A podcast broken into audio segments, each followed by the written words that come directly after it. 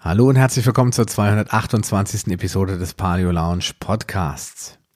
Ich spreche heute mit Dr. Bill Lemke aus Heidelberg über das Coimbra-Protokoll in Zusammenhang mit Autoimmunerkrankungen. Er ist nämlich ein ausgewiesener Experte, ein sogenannter Coimbra-Protokollarzt und er verrät mir im Interview doch einige spannende Details über die Entstehung von Autoimmunerkrankungen und was du im Einzelnen dagegen tun kannst. Es war hoffentlich ein spannendes Interview und du hörst jetzt sofort rein, denn nach diesem kleinen Jingle geht's auch schon los. Willkommen in der Paleo Lounge, deinem Podcast für Paleoernährung und einen ganzheitlichen Lebenswandel. Für ein Leben in Harmonie mit deinem Körper und der Natur.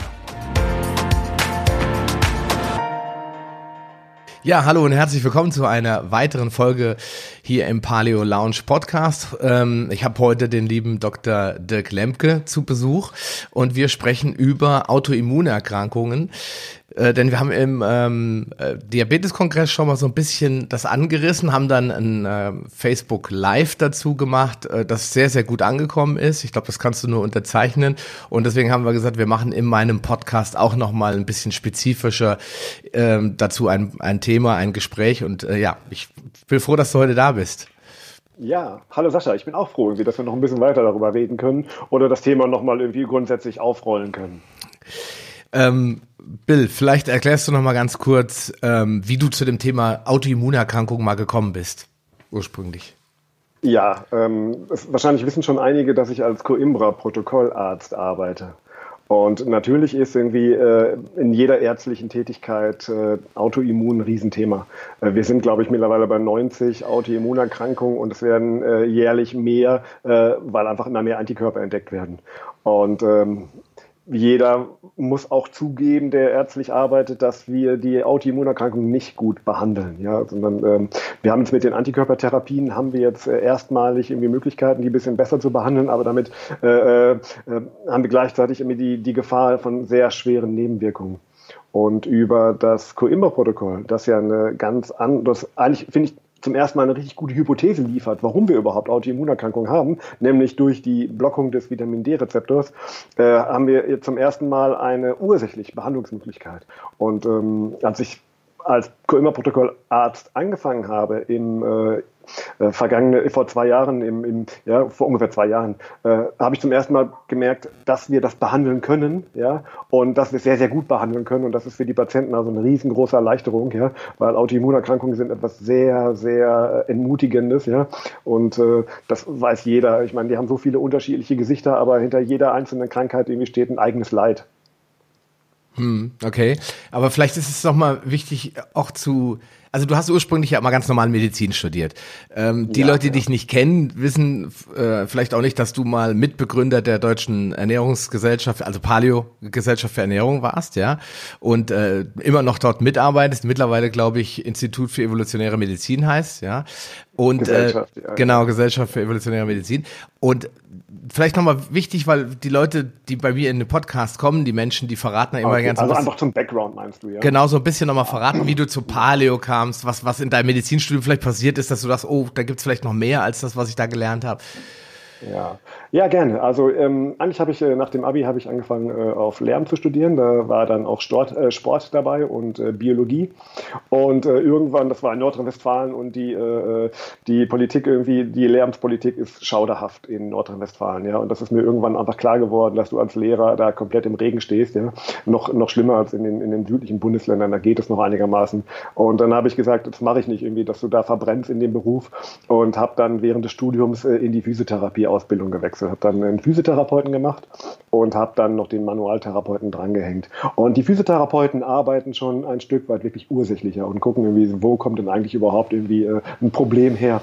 Und äh, da kommt man eigentlich an der Ernährung überhaupt nicht vorbei. Also wenn man anfängt, irgendwie ganzheitlich zu arbeiten und ursächlich zu arbeiten, ist Ernährung eine, eine Säule irgendwie von denen, die wir kennen, wie äh, Stress äh, und Entspannung und, und Schlaf und Sport und Sonne, artgerechtes Verhalten. Also, und deswegen bin ich da schon so in die, in die Ernährungsthemen eigentlich reingeglitten.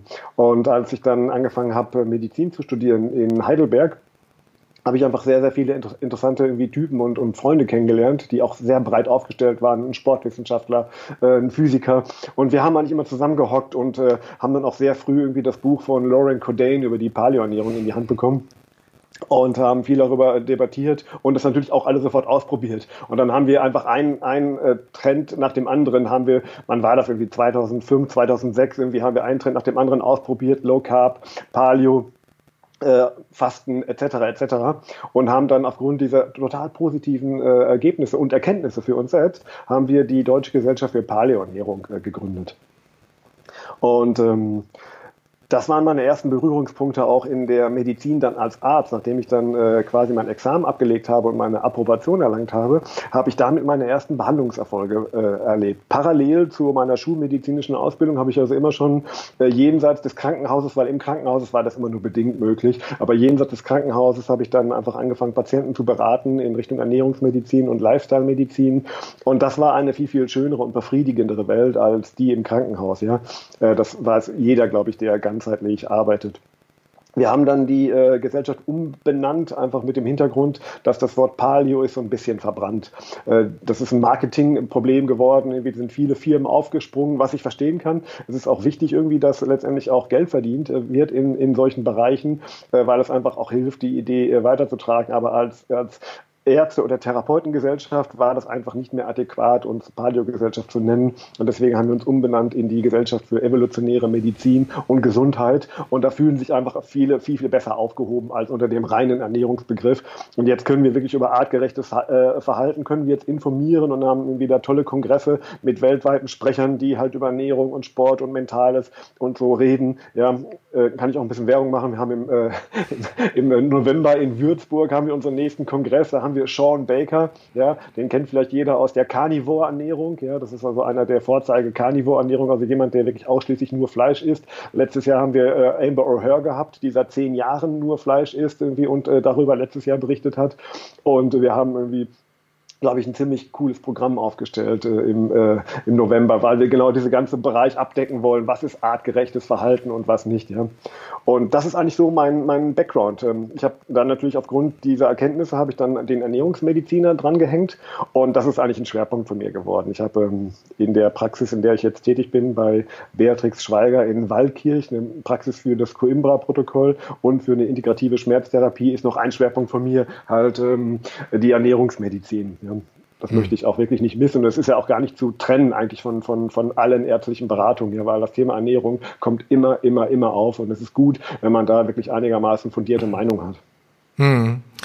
Ähm, aber ich habe so den Eindruck gewonnen in den letzten Jahren, dass die, das Thema Ernährung bei den Ärzten nicht so wirklich wichtig ist. Es wird teilweise sogar behauptet, dass es gar keinen Einfluss auf die Gesundheit hätte. Äh, teilweise sogar von renommierten Personen, die sich eigentlich hüten sollten, sowas in den Raum zu, äh, zu stellen. Wie ist das so bei den Patienten, die bei euch in die Praxis kommen? Wie sehen die das? Kommen die da rein und sagen, okay, geben Sie mir mal ein Rezept, äh, Herr Lemke, oder wie sieht's da aus? Ähm, Sascha, wir haben gefilterte Patienten und jeder Arzt erlebt eigentlich seine Patienten durch die Brille sozusagen, die er sich selbst schafft. Also zu uns in die Praxis kommen einfach Menschen, die äh, sich sehr informiert haben und schon sehr viel ausprobiert haben. Ich habe also dann äh, Patienten, die veganisch schon probiert haben, die Paleo probiert haben, die vegetarisch oder bio äh, sich ernähren und die haben dann auch schon sehr, sehr gezielt und spezielle Fragen. Aber äh, auch in den Krankenhäusern, in denen ich gearbeitet habe, habe ich eigentlich immer, immer, immer erlebt, dass die Patienten großes Interesse daran haben, irgendwie darüber mehr zu erfahren und dass sie das auch umsetzen. Und interessanterweise habe ich in den Kollegengesprächen oft in der Kantine, gebeugt über einem Teller nicht essbarem. Ja? Habe ich viele, viele Gespräche geführt, die eher in die Richtung gehen, die Patienten interessiert das überhaupt nicht und die machen das sowieso nicht irgendwie. Da kann man eh sagen, was man will. Und das ist so ein bisschen so eine äh, fatalistische, nihilistische Einstellung. Und das habe ich eigentlich nie erfahren. Ich habe eigentlich immer eher das Gegenteil erfahren, dass die Patienten ganz begierig sind zu wissen, was sie machen sollen. Und wenn man sich anschaut, wenn die deutschen oder die großen Gesellschaften für Ernährung immer neue Trends gesetzt haben, durch Kohlenhydratempfehlungen oder ähm, Fett, äh, äh, die äh, Untersuchungen danach haben eigentlich fast immer ergeben, dass die Menschen sich daran halten. Ja? Es ist gar nicht so, dass wir diese große, muffelige Gruppe haben, ja? Äh, die, denen das völlig egal ist und die immer nur irgendwie fettgetriefte Pommes mit Zigaretten und Bier gleichzeitig in sich hineinschütten. Klar gibt es die. Und die kennt auch jeder Arzt, irgendwie, vor allen Dingen die Gefäßmediziner kennen diesen Typ von, von, von Patient, irgendwie, der da ganz irgendwie ignorant eine Amputation nach der nächsten erlebt. Ja? Aber das Großteil ist wirklich offen und braucht diese Informationen. Und du hast total recht. Äh, das Thema Ernährung spielt in der Ausbildung überhaupt keine Rolle. Ähm, eines der traurigsten Kapitel war in der Biochemie äh, das Kapitel Vitamine, ja, was biochemisch ja total spannend ist, aber abgehandelt wird ohne irgendwie eine große Wichtigkeit, einfach nüchtern irgendwie als eines der Nebenthemen, da könnte man unglaublich viel daraus machen.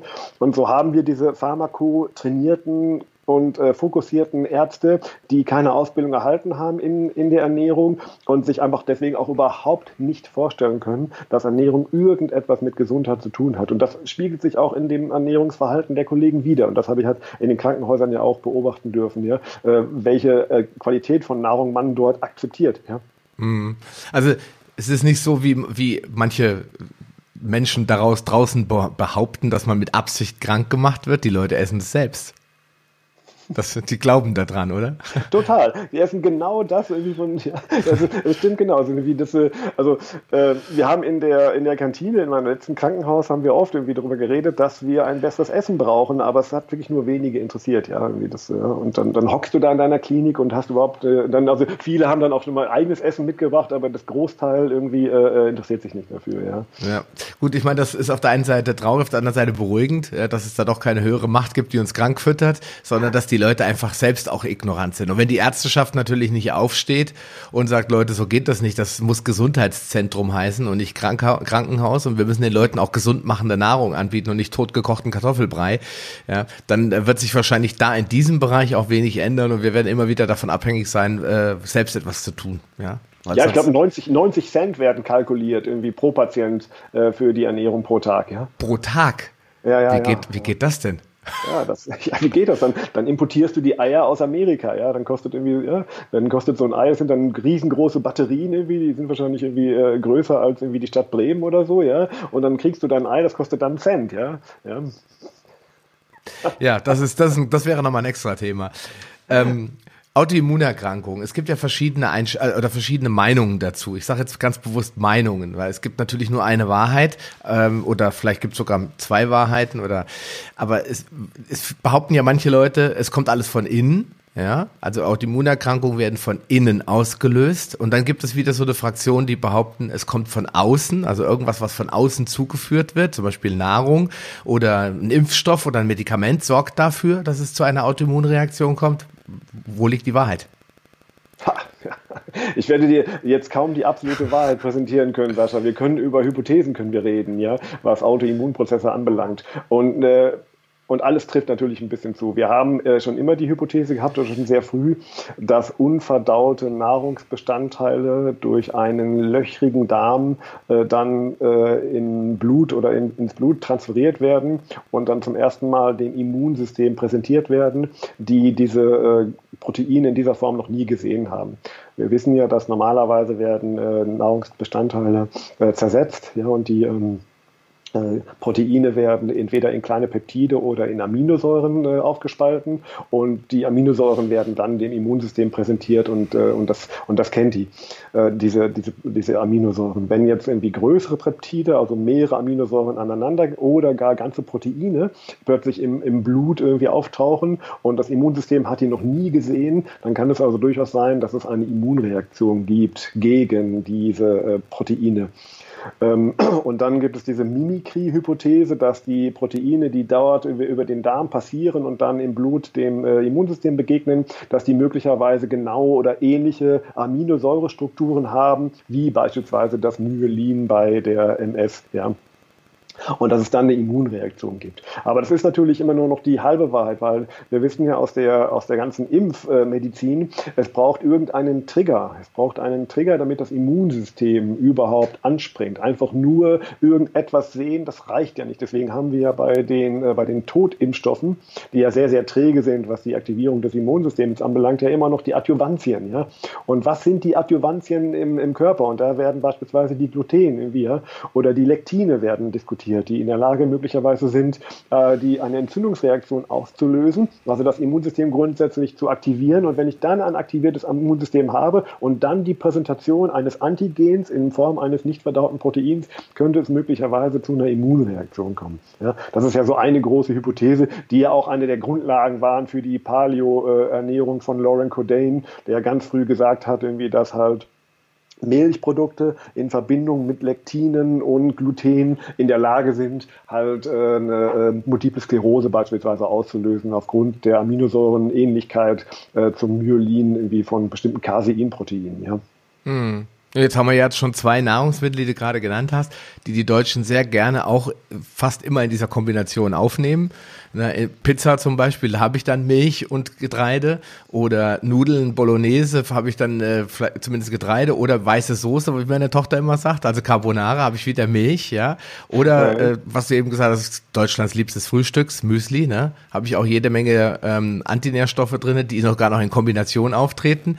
Ja, also nicht aus meiner Sicht nicht ganz so unwahrscheinlich, dass das irgendwie passt, wenn man sich so die Teller der Deutschen anschaut, was sie so futtern mhm. morgens bis ja. abends. Interessant ist allerdings natürlich, wenn man sich die Milchvölker anschaut, ja, auch die historischen Milchvölker, äh, sehen wir dort mehr oder weniger Autoimmunerkrankungen. Das sind in der Regel eher weniger Autoimmunerkrankungen. Ja. Also es äh, scheint offensichtlich äh, scheint noch einiges irgendwie zu fehlen, ja. Und das könnte möglicherweise dann die Vitamin D-Hypothese sein, die irgendwie noch fehlt. Also ganz klar, wir haben immer irgendwo auch eine genetische Prädisposition, ja, die dort eine große Rolle spielt. Die ist bei manchen Autoimmunerkrankungen wie der Zöliakie ist die ganz klar identifiziert und bei der der Multiple Sklerose sind wir jetzt bei 12, 13 äh, Gendefekten. Ja? Aber die meisten spielen sich diese Prädispositionen immer im Bereich der äh, Antigen-Generkennung wieder. Mhm. Ja, in den Bereichen dieser Major Histocompatibility Cluster. Ja, in den Bereichen spielen sich die meisten äh, äh, Pro-Mutationen oder äh, leichten Punktmutationen spielen sich heute in diesem Bereich ab, die dann die Voraussetzung darstellen, dass überhaupt eine Verkennung des Immunsystems irgendwie passiert. Ja. ja. Also, Milchvölker sind ein spannendes Fall, äh, spannendes, äh, spannendes Thema, weil sie tatsächlich äh, weniger haben, aber möglicherweise sind die mhm. ursprünglichen Milchvölker auch mehr draußen halt an der Sonne und draußen ähm, äh, in der Sonne und haben möglicherweise höhere Vitamin D-Spiegel und dann wären wir bei der äh, Coimbra-Protokoll-Hypothese, ja? Mhm. dass offensichtlich das Immunsystem in dem Moment, wo das Vitamin D-System nicht mehr greift, und das mhm. Vitamin D spielt halt in der Kontrolle äh, dieser MHC-Cluster irgendwie eine Schlüsselrolle. Und wenn dieses äh, Dirigententum sozusagen, wenn das ausgeschaltet wird und ich habe dann im Blut die Antigene, dann könnte das der Schlüssel sein letztendlich für das Ausbrechen einer Autoimmunerkrankung. Mhm, okay. Also ich persönlich ähm, glaube, es ist gar nicht so eindeutig. Das hat, hat man jetzt auch rausgehört, glaube ich, bei deiner Argumentation. Es ist wirklich äh, noch immer so ein bisschen Mystery. Ja, ich glaube, das wirst ja. du aber wieder feststellen und denkst so, wenn ich mir den jetzt angucke oder die Patientin angucke, da kann ich irgendwie so nicht diese typischen Probleme feststellen.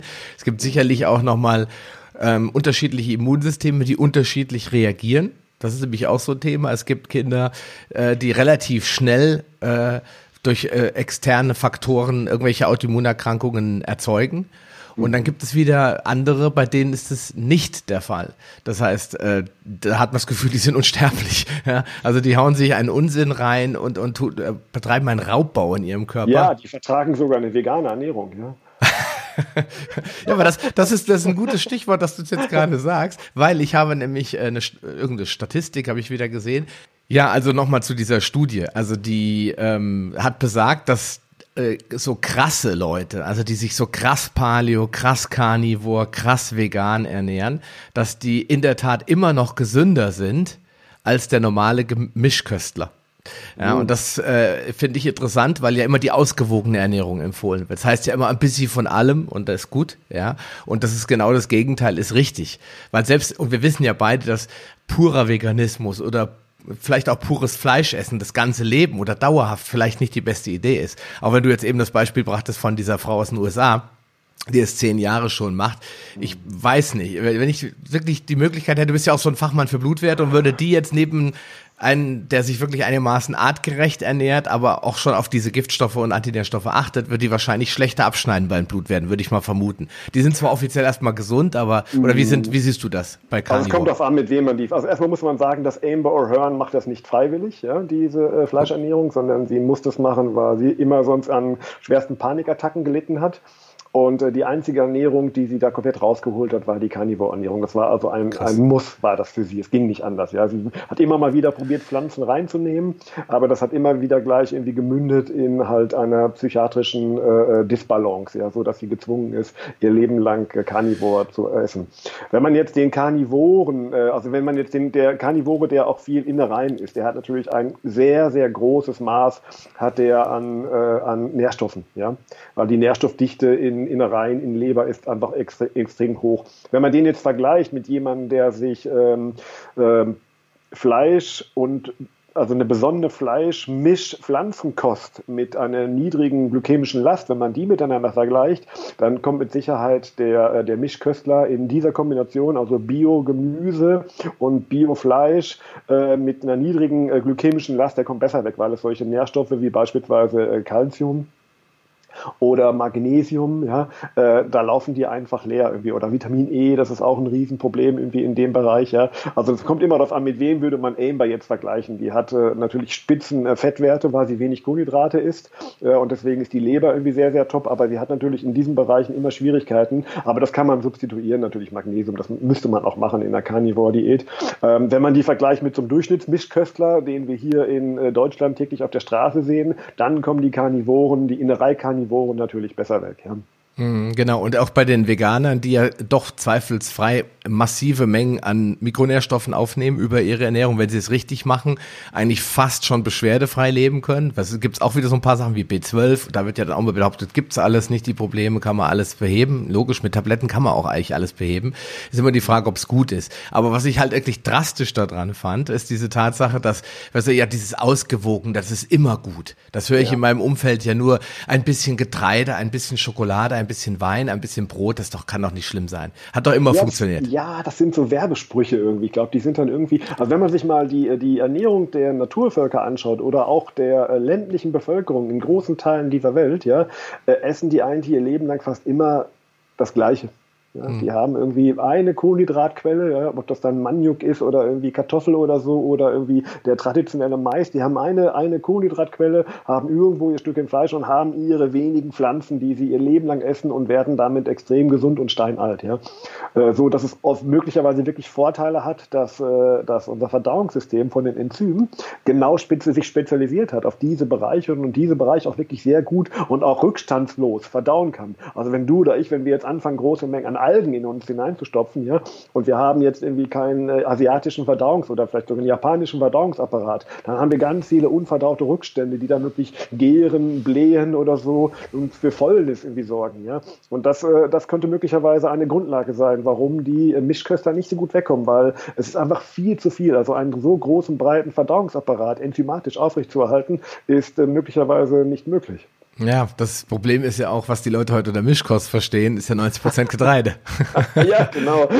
genau. Ja, und diese wirklich, wir sprachen schon drüber, diese wirklich gigantisch leckere äh, Mischung aus Fetten und Kohlenhydraten. Also mm. sprich die Zuckerindustrie irgendwie, ja, das ist äh, ja, ähm, Rob Wolf hat neulich irgendwie in, der hat ja, ich meine, Rob Wolf hat ja wirklich gigantische Informationen und er hat also dann äh, mal neulich äh, Kontakt aufgenommen zu einem äh, Chipshersteller, ja weil dieser Chipshersteller hat also wirklich dann äh, äh, NASA-Algorithmen benutzt, ja, in der Verteilung der pfefferhaltigen Chips innerhalb der Packung. Also das, ja, das heißt, die, die haben also in dieser Verpackung haben die äh, eine gewisse Anzahl an extrem pfeffrigen, scharfen Chips rein, ja, und die haben die, den, einen NASA-Algorithmus benutzt, für die Verteilung, um die zu berechnen innerhalb dieser, innerhalb dieser äh, äh, Packung, ja, weil dann unser Gehirn am, am meisten sozusagen neugierig wird, irgendwie ja, da wieder reinzugreifen, ob es jetzt möglicherweise ein scharfer Chip ist oder nicht, ja. Das heißt, wir haben es hier wirklich mit den intelligentesten, schlauesten Menschen zu tun, ja, die nur drauf und dran ihr, ihr ganzes Tun nur dem widmen, uns mit irgendetwas vollzustopfen, ja.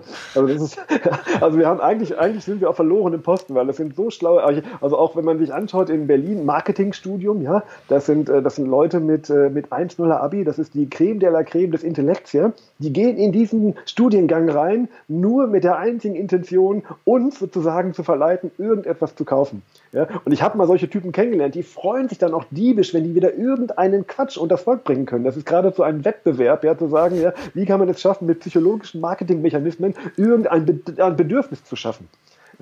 Also Aber ich meine, das ist ja, das grenzt ja schon ein bisschen an äh, Menschenverachtung. Wenn man sich selbst das zum Ziel setzt, Leute dann quasi bewusst dazu zu bringen, das zu essen, obwohl man eigentlich weiß, dass es langfristig schädlich ist. Nicht nur Fettleibigkeit, Diabetes. Genau. Das gleiche ja. gilt ja auch für die Lebensmittel- Chemieingenieure irgendwie. Ganz intelligente Menschen, die aber wirklich genau nach der Mischung suchen, die auf unserer Zunge dann explodiert, sodass unser Gehirn gar nicht anders kann, als zu sagen, ich will das. Ja?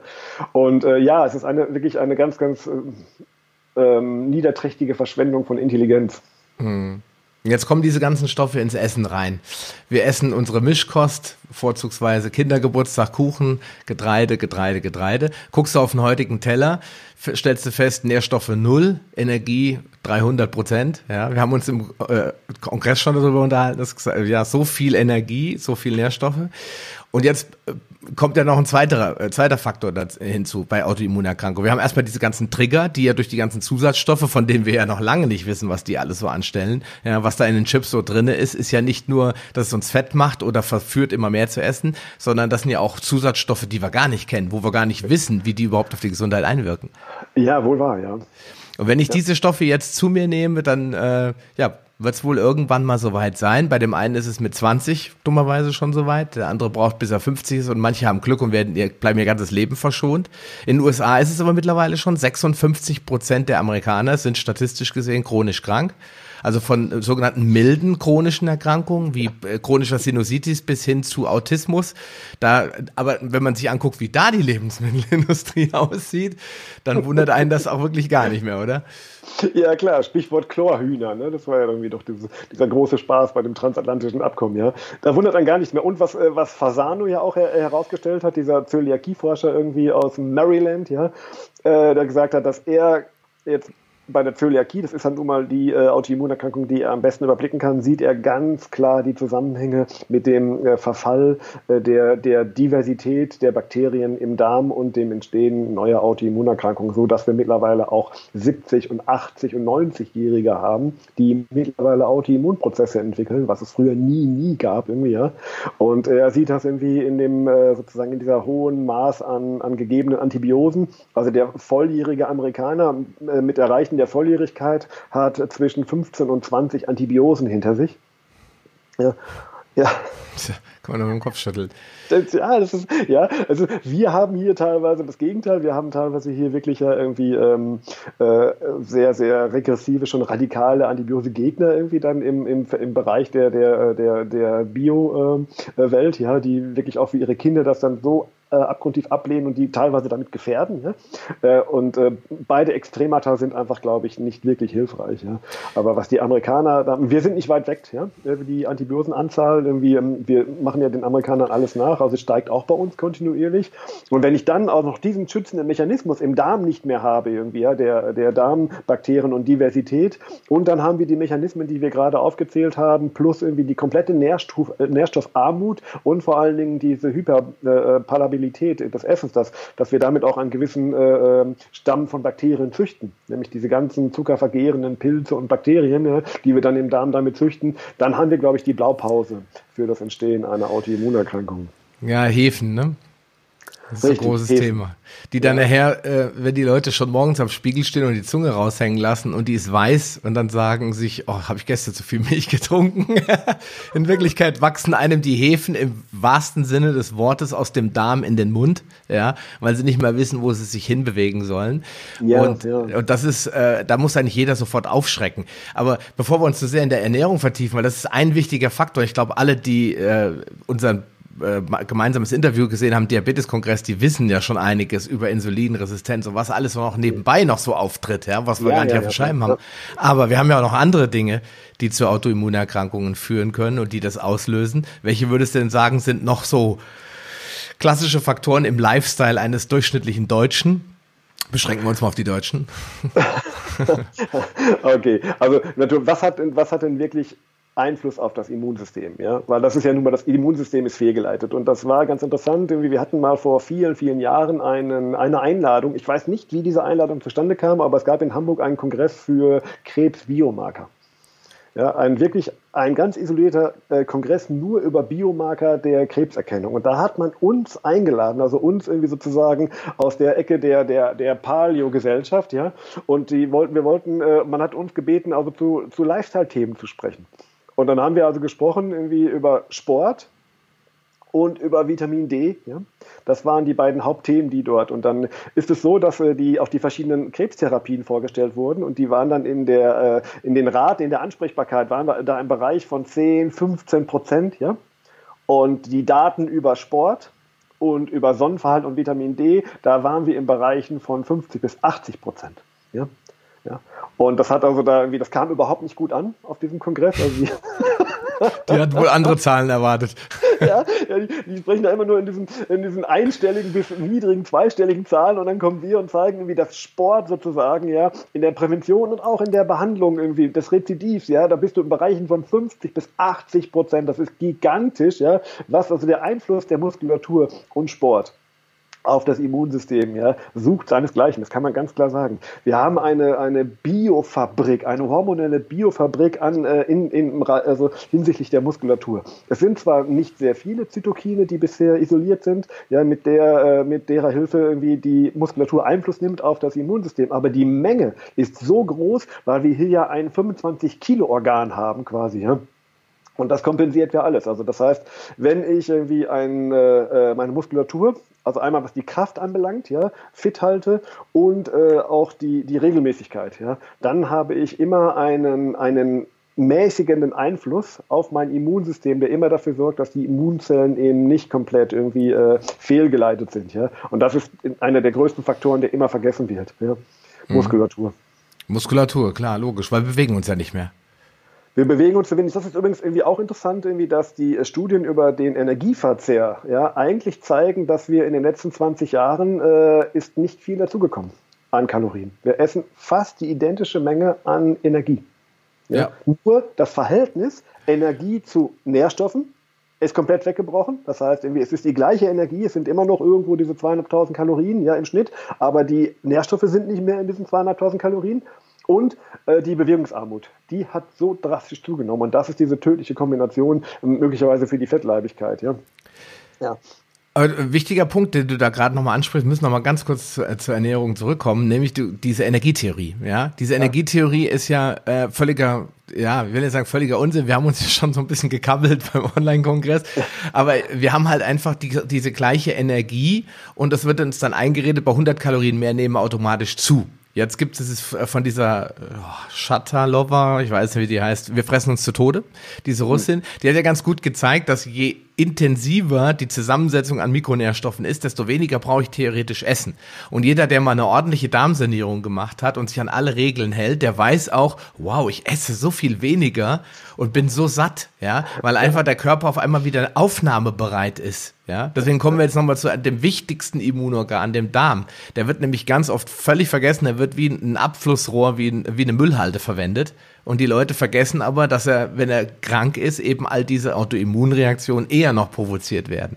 Na, vielleicht magst du dazu noch was sagen zum Darm. Ja, Genau, ich habe ja vorhin schon angesprochen, Fasano hat gesagt, die Antibiosen irgendwie sind seiner Meinung nach irgendwie äh, der, einer der, der Gründe, warum äh, wir immer mehr Autoimmunprozesse sehen. Und äh, klar, äh, der Darm, der Darm ist das Immunorgan schlechthin. Also das ist, äh, da wird, also da, jeder, der in Deutschland eigentlich Autoimmunprozesse behandelt, geht langfristig auch über den Darm. Selbst wir Coimbra-Ärzte, die ja eigentlich dieses Werkzeug haben, der Vitamin D-Hochdosistherapie und die Patienten besuchen uns auch deswegen. Und deswegen kriegen die am Anfang auch erstmal nur nur diese Vitamin D-Hochdosistherapie. Aber dann, wenn man mal so ein Vertrauensverhältnis geschaffen hat und länger miteinander zusammenarbeitet, kommen natürlich nach und nach, muss Darm ein Thema werden. Ja? Und, das, äh, und Darm hat immer mehrere Aspekte. Zum einen, was esse ich und vor allen Dingen, was esse ich nicht. Das sind die beiden Aspekte irgendwie. Also habe ich diese äh, zuckerhaltige Ernährung, die eigentlich eher die, die Pilzen irgendwie äh, oder die schlechte Darmflora nährt, habe ich die im Überfluss? Habe ich für die Bakterien ausreichend Nahrung? Ja? Und äh, das ist ich habe ja zwei kleine Söhne. Also diese, der, wenn ich jetzt sage klein, dann würden die mir gleich irgendwie an die Decke springen. Also der eine ist irgendwie acht und der andere wird jetzt bald zehn. Und äh, alle Kinder in dem Alter oder die meisten essen nicht so gerne eigentlich Salat und Gemüse. Ja? Und wir haben wirklich den Deal mit, weil ich habe Ihnen das genau erklärt, dass Sie eigentlich, äh, wenn Sie das Gemüse oder den Salat essen, das gar nicht für sich essen. Ja? Sondern diese Stoffe sind eigentlich mehr für ihre Bakterien. Und dass wir wie eine schwangere Mutter quasi in sich auch ein, quasi ein, ein, ein Leben tragen, nämlich ihre Bakterien, ja, und dass diese Bakterien abhängig sind von ihnen. Und dass wenn sie diese Bakterien also nähren, wie die Schwangere ihr, ihr Ungeborenes, ja, dann tun die Bakterien ihnen wiederum, ja, etwas Gutes, ja. Und wenn wir dann beim Essen sind, dann sagen wir, okay, das ist jetzt für dich und dann sagen die, hier ist jetzt dein Salat und ich will ich nicht. Ja, ich weiß, aber der ist gar nicht für dich, der ist für deine Bakterien. Und dann essen die das, auch wenn das gar nicht schmeckt. Und wenn die sagen, das schmeckt ja gar nicht, ich sage, ja, das muss ja auch nicht schmecken, das ist ja nicht für dich. Ja? das muss ich mir merken. Das muss ich meinen Kindern auch mal erzählen. Muss ja. dir gar nicht schmecken, ist ja nicht für dich. Ja. Das werde ich genau. heute Abend gleich ausprobieren. Und, den, und denen schmeckt das, weißt du, irgendwie für die isst du das. Und deswegen ist es egal, ob dir das schmeckt. Also rein damit. Ja, ja genau. Ja. Sehr geil. ja. Und machen sie das mit oder sagen sie irgendwann, hier, Papa, ja, wir haben das verstanden, ja. also klappt mal und mal klappt es nicht, aber natürlich wichtig ist, es muss immer zuerst gegessen werden. Also nach, nach der Mahlzeit irgendwie so, wenn der, wenn der Bauch voll ist, geht das niemals. Das müssen wir immer, wir fangen immer mit den Salaten und, und diesen eher faserigen Sachen, müssen wir anfangen, sonst klappt es nicht. Aber dann so klappt es eigentlich ganz gut. Also die Jungs haben das irgendwie verstanden und übernehmen nach und nach Verantwortung äh, für ihre Bakterien. Und so sollte es auch sein. Und klar, ähm, ich bin mittlerweile so weit, dass ich sage, ich äh, für mich, ich nehme regelmäßig ein Probiotikum. Ja? Ich habe dermaßen davon profitiert, was äh, meine Resistenz an, anbelangt gegen Erkältungserregern, was Schlaf anbelangt und auch die Qualität meines, meiner Verdauung ist irgendwie durch, äh, durch Darmbakterien einfach deutlich, deutlich besser geworden. Ich weiß nicht, wie es bei dir ist, irgendwie, ob du ein Probiotikum regelmäßig nimmst. Ähm, manchmal ja. Im Moment mache ich eigentlich alles mit Fermenten, mit Kefir und, und äh, auch mit, ähm, ja, ich sag mal, Ballaststoffen. Also ich fütter eher den Körper mit zusätzlichen Ballaststoffen, die ich jetzt nicht über, über Salat zu mir nehmen kann. Das ist das mhm. Problem, weil irgendwann hast du, ich esse jeden Tag einen riesen Salat, aber irgendwann ist mal genug und dann haue ich ja. mir halt noch so eine Mischung aus Flohsamenschalen, Leinsamen, Mehl und sowas, so eine Mischung, wo dann die Darmbakterien was zu futtern haben, nochmal morgens rein. Ja, genau, ja. Aber das ist, äh, ja, Probiotikum kann ich eigentlich nur jedem empfehlen, der damit anfängt, parallel zur Darmsanierung einfach immer wieder gutes Nachschütten, weil wenn die Leute sagen, ja, das reicht, man muss seinen Darm nicht spülen, sage ich, ja, aber du kannst auf Scheiße, Entschuldigung, keine Champignons züchten. Ja, du musst erstmal sehen, dass da was runter rauskommt von dem alten Dreck auch, ja, und das ist, glaube ich, der zweite wichtige Punkt dabei. Ja, ja total. Ähm, also man weiß ja irgendwie äh, bei diesen Probiosengaben, dass es letztendlich zu keiner Neubesiedlung kommt, sondern dass es offensichtlich, dass die, man die einfach die Menge reicht einfach nicht. Die Mindestmenge, die man zu sich nehmen sollte bei Priosen von Probiosen, von denen dem, was ich gelesen habe, beträgt 100 Milliarden äh, äh, Keime ja, äh, pro Tag. Aber das ist natürlich äh, nicht im Vergleich äh, äh, der residuellen Flora, im Vergleich zur residuellen Flora. Aber was offensichtlich passiert, ist ein ein Informationsaustausch zwischen den Bakterien, ja. die man da nimmt, und der residuellen Flora. Und äh, darauf kommt es, glaube ich, an. Und ich gehöre leider zu denen, die halt in ihrer Kindheit und in ihrer Jugend ähm, quasi ernährungsmäßig alles falsch gemacht haben auf, aufgrund meines Elternhauses, was man falsch machen kann. Also ich habe irgendwie eine richtig reine klassische Zuckerernährung bekommen, ja, und ich habe auch den Preis bezahlt in Form von äh, zig Mandelentzündungen, ja, und ich habe also gehöre auch zu denen, die mindestens 10, 12, 15 Antibiosen hinter sich haben. Ja, und ich profitiere extrem von dieser dauerhaften äh, Gabe von Probiosen. Und äh, das kann ich eigentlich, ich kann das nur weiterempfehlen, dass man mindestens eine Zeit lang mal sich dieses Update für den Darm, ja. Und was du machst irgendwie mit diesen, äh, äh den, den fieberhaften Produkten, ja, äh, den ballaststoffhaltigen Produkten, dann muss auch jeder für sich, finde ich, irgendwie eine gute Mischung finden. Irgendwie, ob das jetzt Flohsamenschalen sind, Leinsamen, ob das Inulin ist irgendwie oder Akazienpulver. Ähm, gehopst wie gesprungen. Hauptsache sozusagen, man hat immer sozusagen eine kleine Menge irgendwie, die man kann man ja irgendwo irgendwo auch mit reinmischen, was man da immer mal ständig nochmal so trinkt oder irgendwie, ja. Und äh, das ist sicherlich sehr, sehr hilfreich für Autoimmunprozesse. Aber die Autoimmunerkrankten kommen um eine endlich also eine richtige Darmreinigung äh, dann mit Darmaufbau meiner Meinung nach nicht drum herum. Ja. Ja klar, weil die haben das sind auch Entzündungen im Darm. Dazu braucht es eben auch äh, Hilfe von hinten, ja, also ich mhm. muss halt auch nicht nur spülen, sondern ich muss auch Entzündungsherde bekämpfen. Da bin ich ja ein großer Fan von verschiedenen äh, Tees zum Beispiel. Zum Beispiel die, äh, in Bayern bekannte Käsepappeltee oder Malventee ist ja sehr entzündungshemmend, ja. Und die Leute, wenn sie sich sowieso schon diesen Einlauf antun, und ich weiß das aus eigener Erfahrung, dass es am Anfang echt eine Überwindung kostet, dann sollte man auch das Maximum rausholen. Auch was Dr. Mutter immer empfiehlt, die Kaffeeeinläufe, ja, sind auch eine super Sache, um Entzündungsherde zu bekämpfen. Mhm. Auch wenn man den Darm wirklich richtig Grund von Grund auf sanieren will. Das kann ich nur jedem empfehlen, weil das Gefühl danach, ja, ist wie nach einer Sporteinheit, ja. Du hast das Gefühl, du hast wirklich was, es tut sich was. Wenn Leute wirklich ja. krank sind, dass ich meine, ich bin jetzt nicht krank, ich mache das mehr aus Studiengründen, ja. Ich will einfach sehen, was passiert da und so. Aber die Leute, die das beschreiben, die dann wirklich Colitis ulcerosa haben oder Morbus Crohn oder äh, irgendwelche anderen darminduzierten Autoimmunerkrankungen, die, die gehen, stehen da natürlich auf und denken so, wow, was war das jetzt? Was ist da los? Mhm. Ja.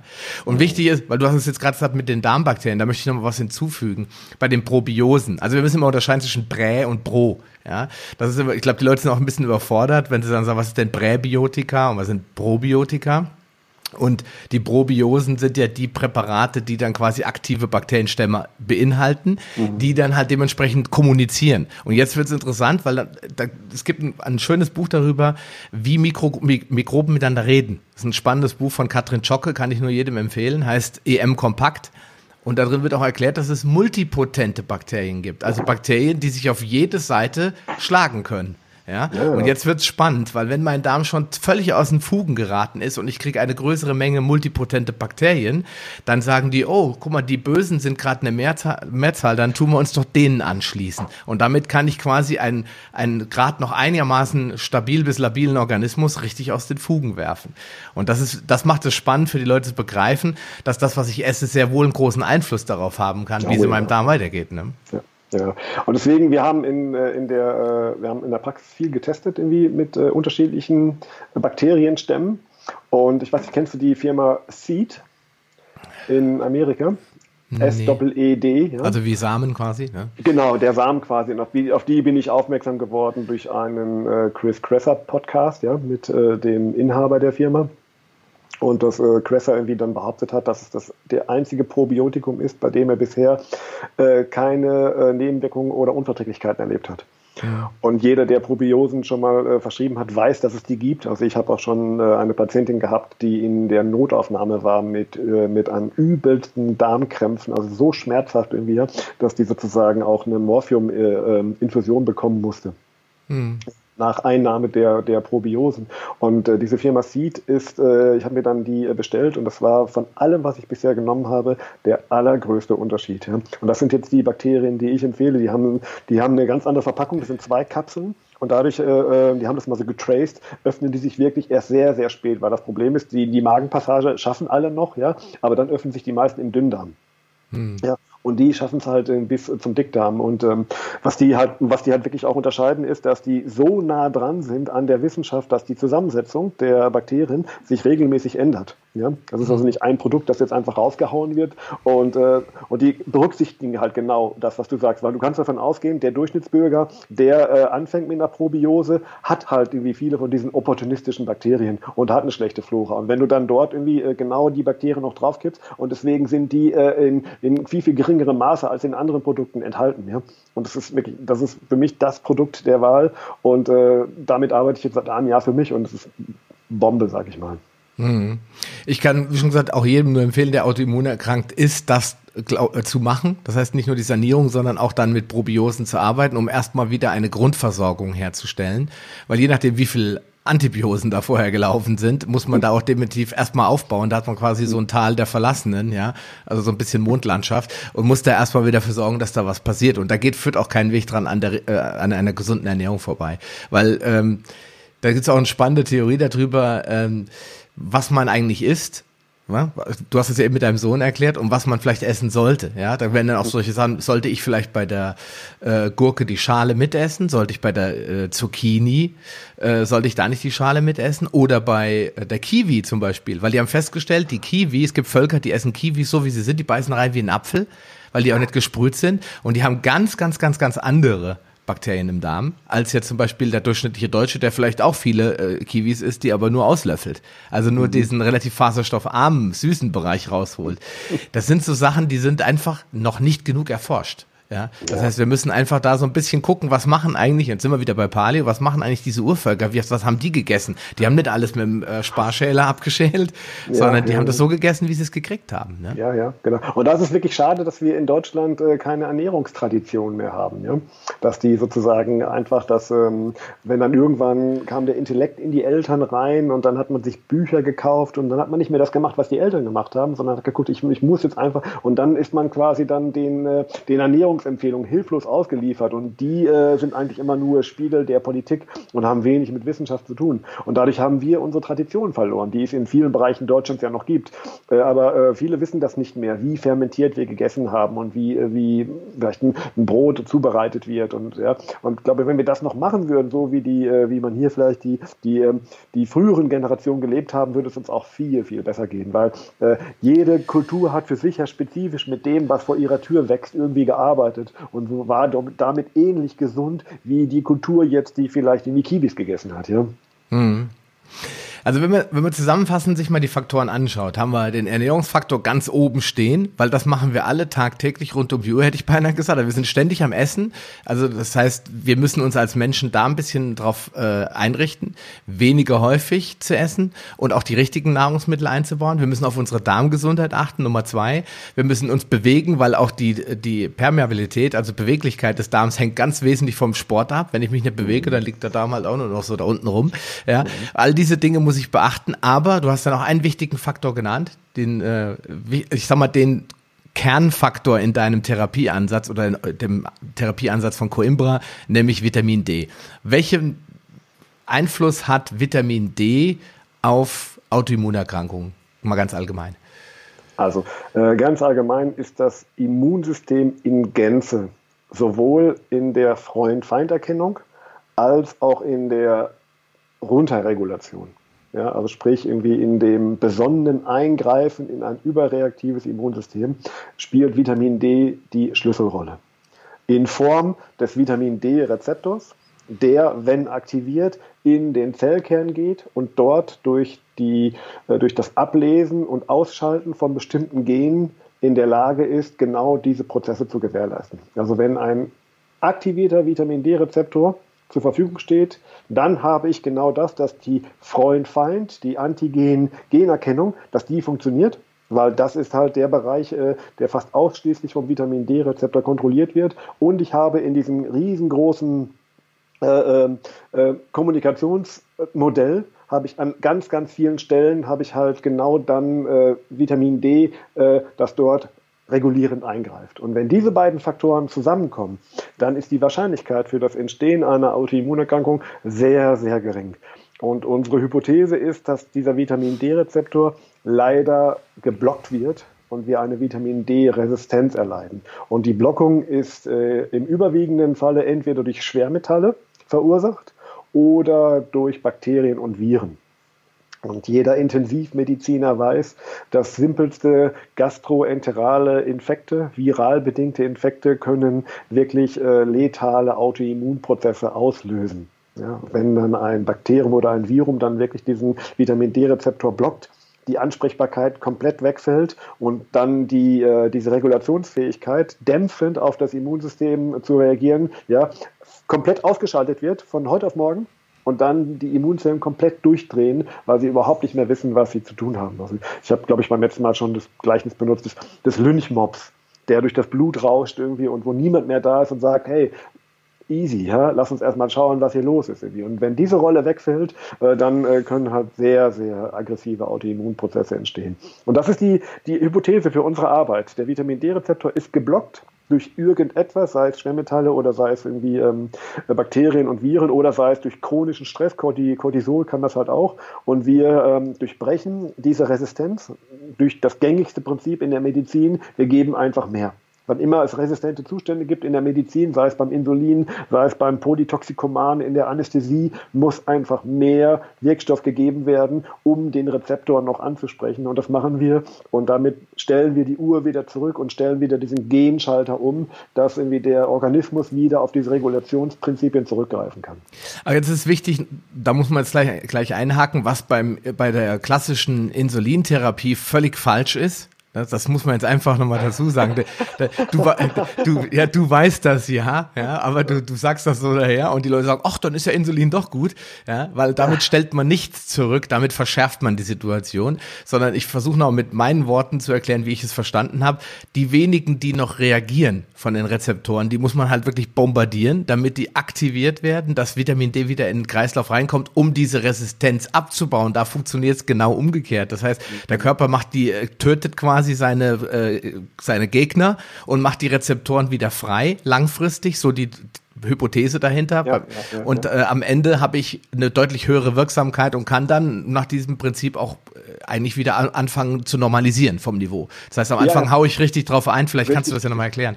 Ja, das, das ist, wir haben, fangen an mit deutlich mit, mit, mit hohen äh, Dosen, also nicht so hoch wie in Brasilien. Es gibt also Professor Coimbra, Cicero Coimbra hat irgendwie das äh, Vitamin D Hochdosisprotokoll ja zunächst erstmal für Brasilianer entwickelt. Und dort ist es tatsächlich so, dass man mit äh, 1000 Einheiten pro Kilogramm Körpergewicht beginnt, aber relativ schnell äh, immer das Feedback-System betrachten, das Parathormon, das PTH, relativ schnell steigernd auf äh, die fast doppelte Menge. Und das heißt irgendwie bei mir, keine Ahnung, mit, mit 85 Kilo äh, wäre ich dann irgendwann rucki zucki bei, bei äh, 170.000 Einheiten wäre ich dann in Brasilien. Mhm. Äh, hier im äh, mitteleuropäisch-kaukasischen Gentyp verfahren wir viel besonder. Das hat nämlich so nicht funktioniert. Wir beginnen auch mit den 1000 Einheiten pro Kilogramm Körpergewicht. Das wären bei mir also die 85.000. Und dann äh, sehen wir eher so, dass wir im Verlaufe des Protokolls reduzieren können. Wir gehen dann sukzessive weiter runter, weil die Ansprechbarkeit steigt wieder. Das Prinzip funktioniert also wie du es gerade beschrieben hast, wir deblockieren den Vitamin D-Rezeptor Stück für Stück und können dann mit den Dosen runtergehen. Mhm.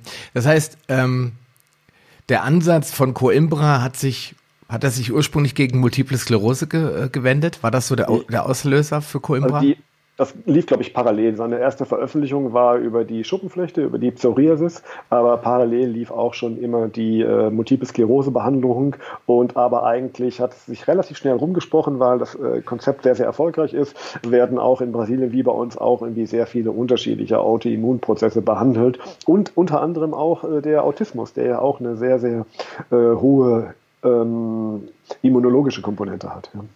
Ja gut, das spielt dann, glaube ich, auch noch Glutamat eine Rolle. Äh, da hat man den Glutamatstoffwechsel. Ganz viele Komponente hat ja. irgendwie Autismus. Da gibt es, glaube ich, auch nicht die eine irgendwie. Das äh, würde auch gar nicht funktionieren, wenn es nur die eine Ursache gäbe bei den explosionsartigen Zahlen, die wir haben. Es muss viele Ursachen geben, aber diese immunologische, irgendwie inflammatorische Komponente, ähm, die wird halt sehr, sehr gut über das Vitamin D mit, mit kontrolliert. Also, was macht Vitamin D? in dem Fall. Das heißt, wir können jetzt nicht alle Funktionen von Vitamin D erklären, da würden wir noch drei Stunden reden. Aber was, was was passiert, wenn sich der Rezeptor quasi wieder frei macht? Ja? Was, was, also, was erreiche ich damit? Okay. Ähm, also zum allerersten Mal ursächlich für den Autoimmunprozess ist, dass die Gen-Antigen-Erkennung nicht mehr funktioniert und es in dem Moment, wo äh, der Vitamin D-Rezeptor diese Gene wieder ablesbar macht, ab dem Tag an werden neue Zellpopulationen gebildet, die das wieder können. Das heißt, mit der Zeit werden die alten Populationen sozusagen äh, irgendwann äh, äh, eliminiert oder haben dann ihr Verfallsdatum, ihr natürliches Verfallsdatum erreicht und die neuen Zellen sind dann geprägt und wissen wieder diese Unterscheidung. Das wäre also der Punkt eins. Dann Punkt zwei in der ganzen Kaskade der Kommunikationszytokine, ja, der übergeordneten, wie der Tumornekrosefaktor und etc. etc. Also all die äh, Zytokine, die inflammatorisch hoch oder runter regulieren werden eher runterreguliert. Ja, das führt dann dazu, dass äh, in der in den T-Helferzellpopulation, ja, die eine Schlüsselrolle spielen in den Autoimmunprozessen, werden vorüberwiegend T-Helferzellen gebildet, ja, die eher modulierend in dieses ganze inflammatorische System greifen. Auf der regenerativen Seite haben wir dann, was die Reparaturprozesse anbelangt, ja, da haben wir die äh, neurotrophen Faktoren im Hirn, beispielsweise den Brain-Derived Neurotrophic Factor, den BDNF, ja, der ist sehr stark Vitamin D abhängig. Der wird in Massen ausgeschüttet, wenn der Vitamin D-Rezeptor wieder funktioniert. Und dann habe ich sozusagen dann auf der, auf der regenerativen Seite habe ich dann ganz viele Faktoren, die dann dafür sorgen, dass Gewebe wieder repariert wird. Ja? Ja? Und, äh, und damit habe ich quasi dann äh, die Möglichkeit äh, der, der Gesundung durch wieder repariertes Gewebe und ähm, ja. Das heißt, ähm, da ist was ganz gewaltig aus den Fugen geraten, also quasi unser Grundsystem, ja, weil mhm. wenn der mhm. Körper sich gegen sich selbst richtet, ja, dann ist es, glaube ich, fünf vor zwölf, dann haben wir eigentlich diese Situation, dass der Körper sich selbst zerstört, ja, und deswegen finde ich auch die, die, die Einteilung, was für eine Krankheit eine Autoimmunerkrankung ist und was nicht, finde ich auch immer sehr fragwürdig. Ich habe das Buch von Sarah Ballantyne, die du ja auch sicherlich gut kennst, mhm. gelesen und sie beschreibt da äh, eine riesige Liste und sie sagt aber, eigentlich muss man davon ausgehen, dass es viel mehr Autoimmunerkrankungen gibt, die einfach von der Medizin als solche nicht eingestuft werden, warum auch immer.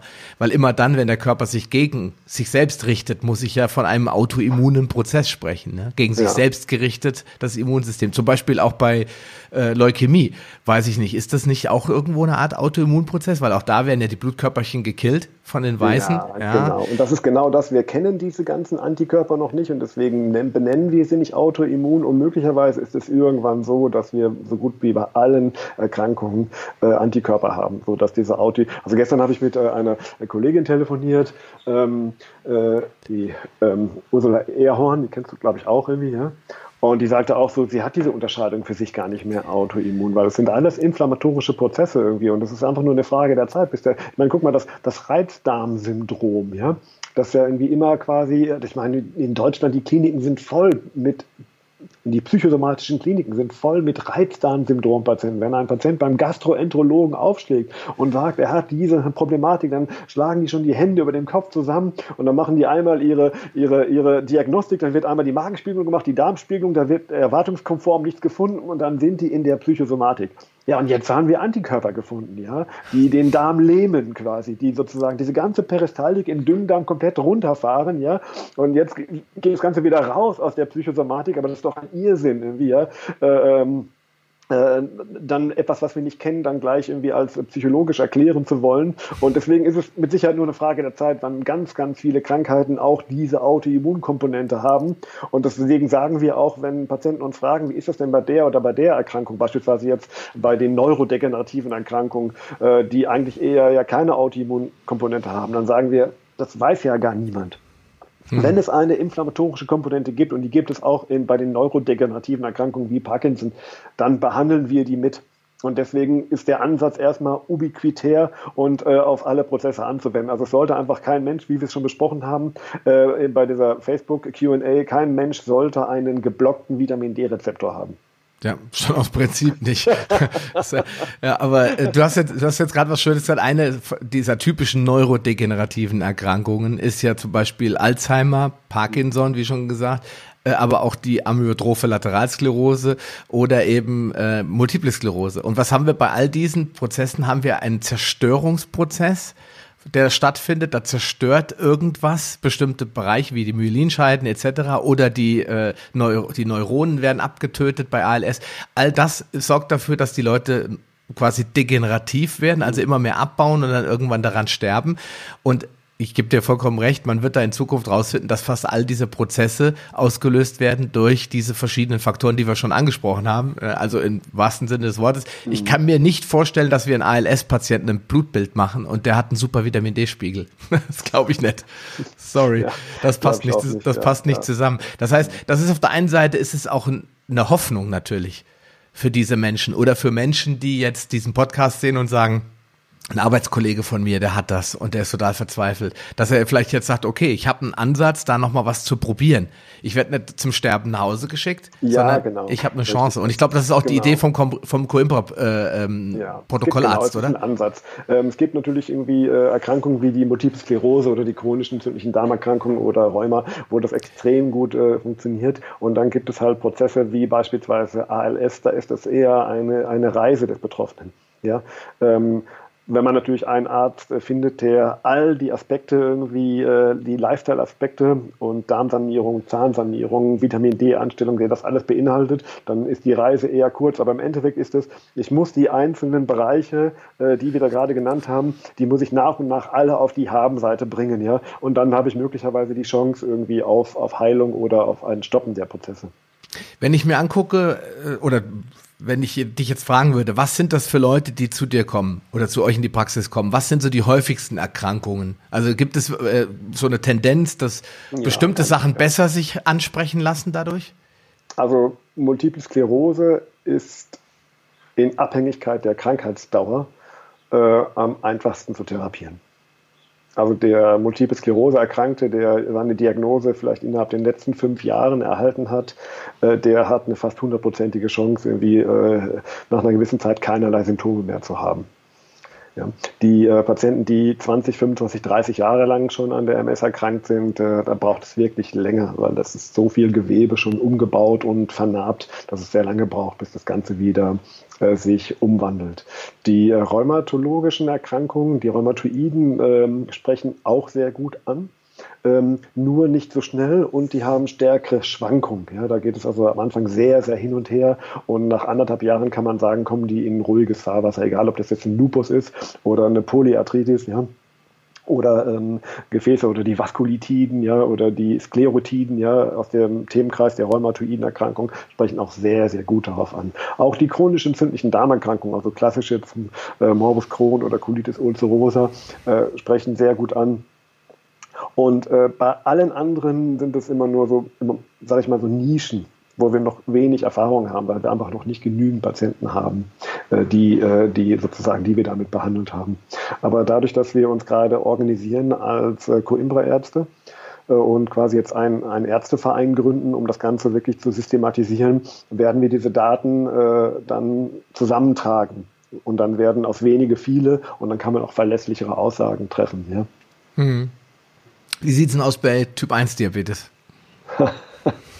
ja, war ja mal ein Thema, glaube ich. Haben wir mal länger darüber gesprochen. Ja. Also Typ 1 Diabetes äh, in jüngster Ausprägung. Hohe, hohe Chance. Ja, wirklich äh, ja, mit zunehmend, äh, vor allem auch den, nach dem letzten Podcast, wie zunehmend Kinder äh, die sehr früh mit der Therapie anfangen. Ich habe jetzt einen jungen Erwachsenen, der sagt, ich habe zwei junge Erwachsene, die ihre Diagnose bekommen haben und haben nach Diagnose sofort angefangen, mit Vitamin D zu arbeiten und ihre Ernährung umzustellen in Richtung äh, glutenfrei, milchproduktfrei äh, und äh, die brauchen beide kein Insulin mehr. Ja. Ja, bei wirklich bei einer nachgewiesenen, äh, hochvirulenten äh, Typ 1 Diabeteserkrankung mit entsprechender Antikörperlast. Ja. Also je früher man anfängt desto, und je mehr Restgewebe erhalten wird äh, im Pankreas, desto höher die Wahrscheinlichkeit, äh, dass äh, man, dass dieses Damoklesschwert an einem vorbeischwingt. Für alle anderen gilt, äh, wie wir es damals auch schon besprochen haben, zwingend notwendig eine vernünftige Vitamin D-Einstellung, damit nicht noch mehr kaputt geht und äh, auch nicht noch andere Autoimmunprozesse losgetreten werden. Hm. Ja gut, ähm, eine Autoimmunerkrankung kommt ja selten allein, wie wir wissen. Also ich mhm. kenne eine Person sogar persönlich, die neun Autoimmunerkrankungen hatte Ach Gott, ja, und die ja. durch Paleoernährung teilweise mhm. schon fast alle hat verschwinden ja, lassen. Paleo ist gigantisch, ja. Das Ausschalten von Noxen und das, was wir sagen, das, das Nicht-Essen von bestimmten Sachen und das Essen von anderen Sachen ist wirklich äh, eins der, der goldenen Wege, ja. Aber ich muss wieder fragen, warum macht das keiner?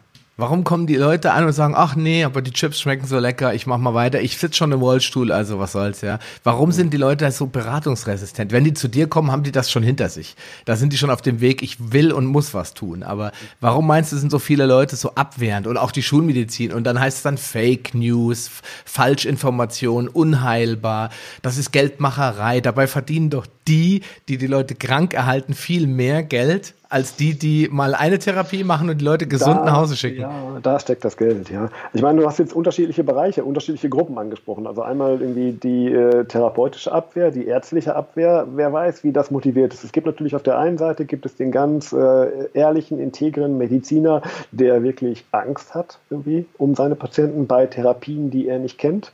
Ne? Und der in seinem Leben eigentlich immer die Erfahrung gemacht hat, solange er leitliniengerecht therapiert, schadet er seinen Therapeuten seinem Patienten nicht oder zumindest kennt er das Ausmaß des Schadens irgendwie, ja. Und der hat einfach Angst, also da ist es wirklich eine, äh, eine sehr ehrliche Motivation, erstmal gegen neue Therapien zu wettern. Und dann gibt es aber sicherlich auch den großen Bereich, die irgendwo Angst haben, dass man ihnen möglicherweise ihr Einkommen abgräbt, ja. Also ganz klar, wenn äh, wenn das Leitlinie wäre bei einer Typ 1 Diabeteserkrankung, wenn das Leitlinie wäre, dass du kriegst eine Diagnose des Typ 1 Diabetes und man sagt dir in der Uniklinik, ab jetzt sind für sie Gluten und Milchprodukte sind gestorben, wir stellen sie auf einen guten Vitamin D-Level ein und sie machen Sport, gucken irgendwie sozusagen, dass sie sich gut bewegen und dass sie einen guten Schlaf haben, äh, dann wären die Diabetologen raus. Ja, dann gäbe es äh, sozusagen äh, äh für Typ 1 Diabetologie gäbe es keinen keinen keinen Nutzen mehr. Ja, das, ja. Und auch für Typ 2 Diabetes, der noch einfacher zu behandeln ist, das wissen wir beide sehr gut. Ja. Und dann hätten wir diese riesengroße Gruppe von Internisten, die mit zu den Spitzenverdienern zählen. Das muss man wirklich sagen, wie die gehören zu den Top-Verdienern unter den Ärzten.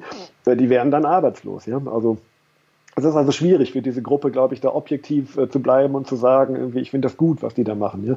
Also so sind die unterschiedlichen äh, Motivationen vielleicht in, in, in, dieser Berufsgruppe. Und bei den Patienten gibt es auch wieder die und die. Es gibt die ähm, äh, Early Adapter, es gibt die, die suchen nach den Lösungen und die finden dann auch diese Ärzte irgendwie, die anders arbeiten. Und dann gibt es die, die wirklich den Ärzten vertrauen, die wirklich ganz, ganz klassisch sagen, nein, irgendwie, das äh, mache ich nicht, solange mein Arzt und das kann ich aber irgendwo auch verstehen, irgendwie, dass, dass man sagt, irgendwie, dass man für sich die Entscheidung getroffen hat, ich kann das alles nicht bewerten, also glaube ich dem, was die Lehrmeinung sagt. Ja, das kann ich auch verstehen. Ja. Und die richtig Beratungsresistenten, die sagen irgendwie, ich höre weder auf den einen noch auf den anderen, ich mache einfach, was ich will, irgendwie, weil meine Gesundheit ist mir egal. Ich glaube, die sind in der Minderheit, ja. Hm, zum Glück. Ja.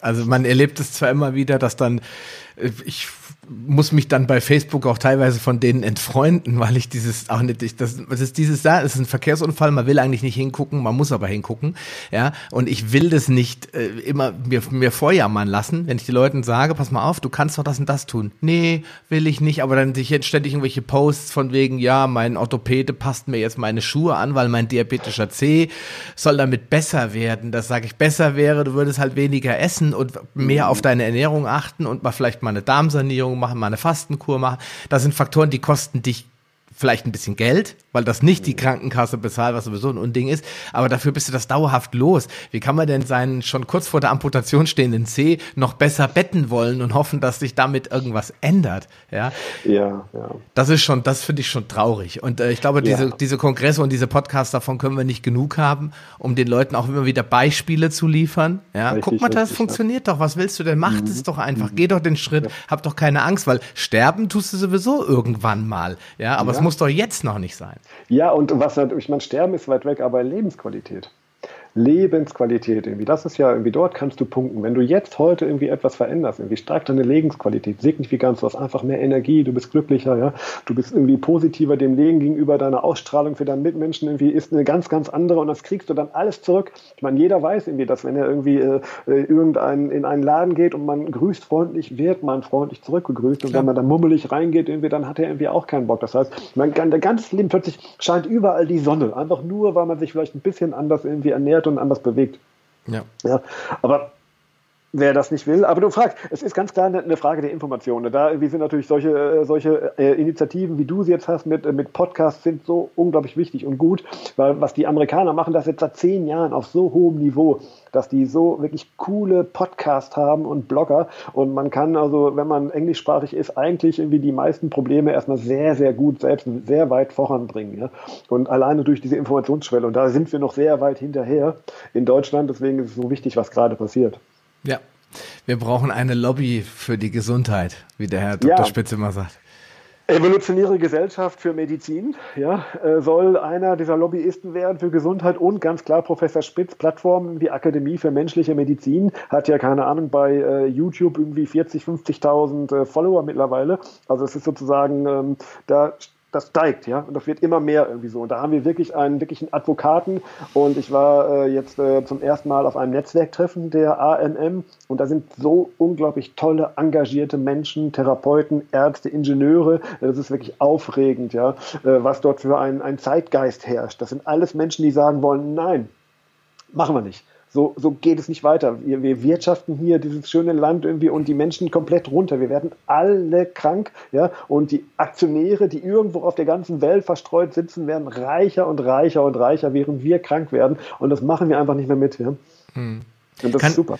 Kann ich nur empfehlen, mal bei der Akademie für Menschenmedizin vorbeizugucken. Für alle, die Diabetes haben, es findet jetzt der Kongress statt äh, am 3. März oder 7. März. 7. 7. 8. März. 7. Ja. bist du auch da? Ich bin, ich rede auch genau ja, über Low Carb und Diabetes. Und dann sehen wir uns ja, weil ich bin auch da als Gast bei dem Workshop auch abends.